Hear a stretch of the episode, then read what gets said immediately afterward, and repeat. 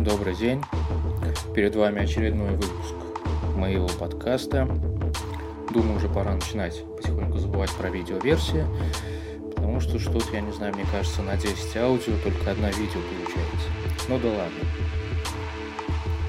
Первой темой сегодняшнего подкаста будет совсем не техническая тема, не блогерская, так сказать так, некой политической. Про однобокость оппозиции, если можно так выразиться. Поступило небольшое предложение ко мне вступить в либертарианскую партию. Кроме того, что где-то наверху в этой партии стоит бипара Кичанова и какого-то позволения сказать, молодого человека, которого недавно побили. После этого там пару дней весь интернет кричал, что режим неугодных, гомофобы, все такое прочее.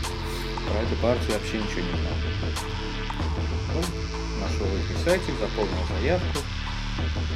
Прошло после этого пару, ну, может не пару, может месяц, полтора мне прислали письмо, то, что человек сейчас, который ответственен за прием в партию, занят. И как только освободится, сразу же выйдет со мной на контакт. Прошло еще какое-то время после этого письма, если честно, я уже забыл про эту либертарианскую партию. Инфоповоду думать про нее не давали. И тут а раз в ВКонтакте стучится один молодой человек, кидает мне ссылки на принципы этой партии и все такое прочее. Приглашает встретиться. Ну, если вы заметили по голосу моему, сейчас я немножко болею, и поэтому идти куда-то там встречаться с кем-то желания у меня никакого нету. Ну, в принципе, я это ибо объяснил человеку. Заодно посмотрел кинутые мне ссылки. Оказалось, там программа партии, принципы партии. Если широко не вдумываться, то все выглядит красиво. Но если посчитать плюсы и минусы, то выходит какая-то такая анархическая утопия, где никто никому ничего не должен, но при этом все живут хорошо, долго и счастливо. Но я, в принципе, сделал небольшую ремарку человеку, который обращался ко мне. То здорово, хорошее замечание, все такое прочее. Назревала, то есть такая неплохая дискуссия по поводу партийной этики, принципов, программы, все такое прочее.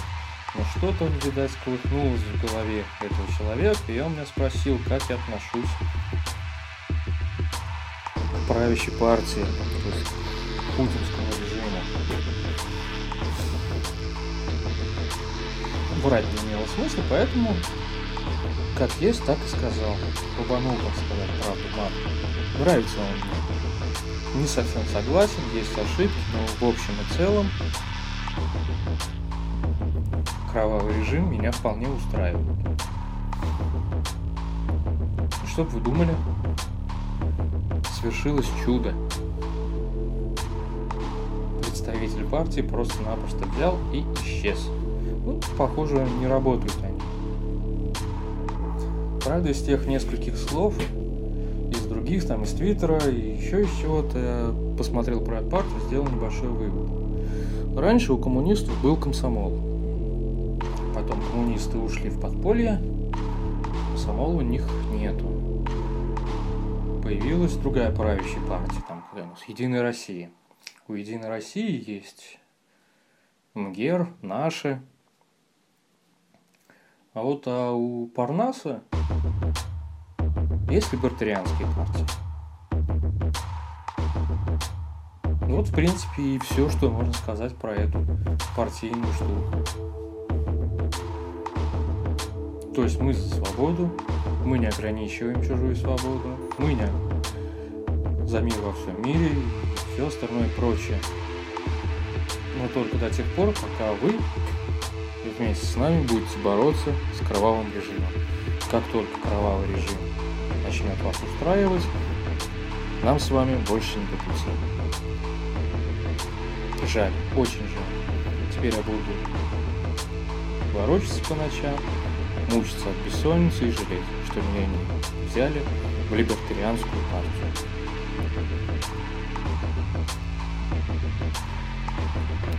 Следующей темой сегодняшнего выпуска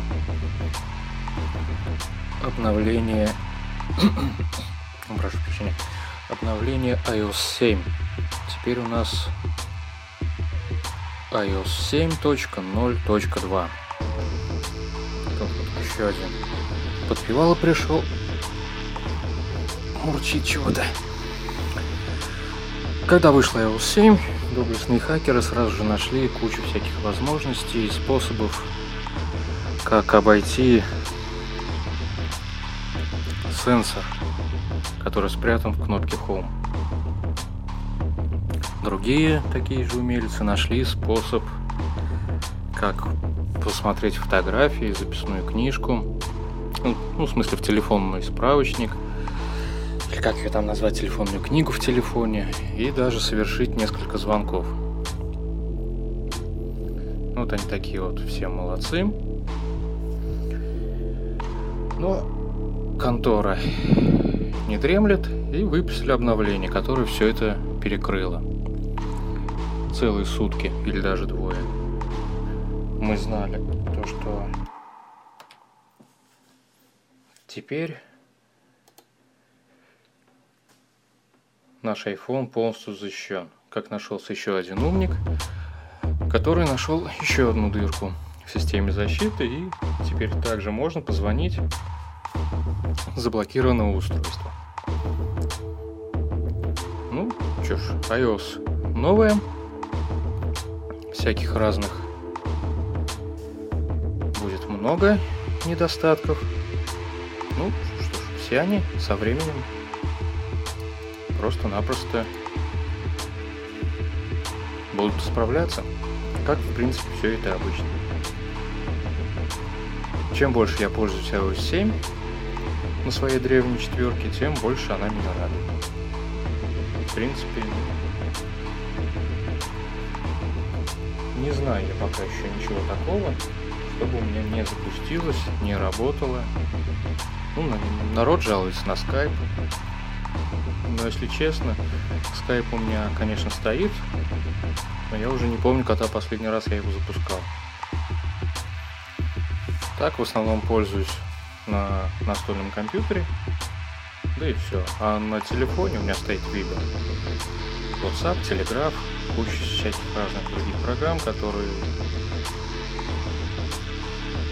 просто перекрывают своими возможностями этот самый Skype. Правда, за Skype пока остается один плюс, это массовость. То есть, как раньше у всех была Аська, ну, теперь у всех есть Skype. Но думаю, что пройдет какое-то время. И, в принципе, ну, в моем контакте в скайпе активных осталось только, ну, буквально 2-3 человека. Не то все эти люди, они просто живут у меня под боком. Дочка, сестра, пара друзей. То есть им проще позвонить обычной GSM связью, чем заморачиваться с какими-то там мессенджерами.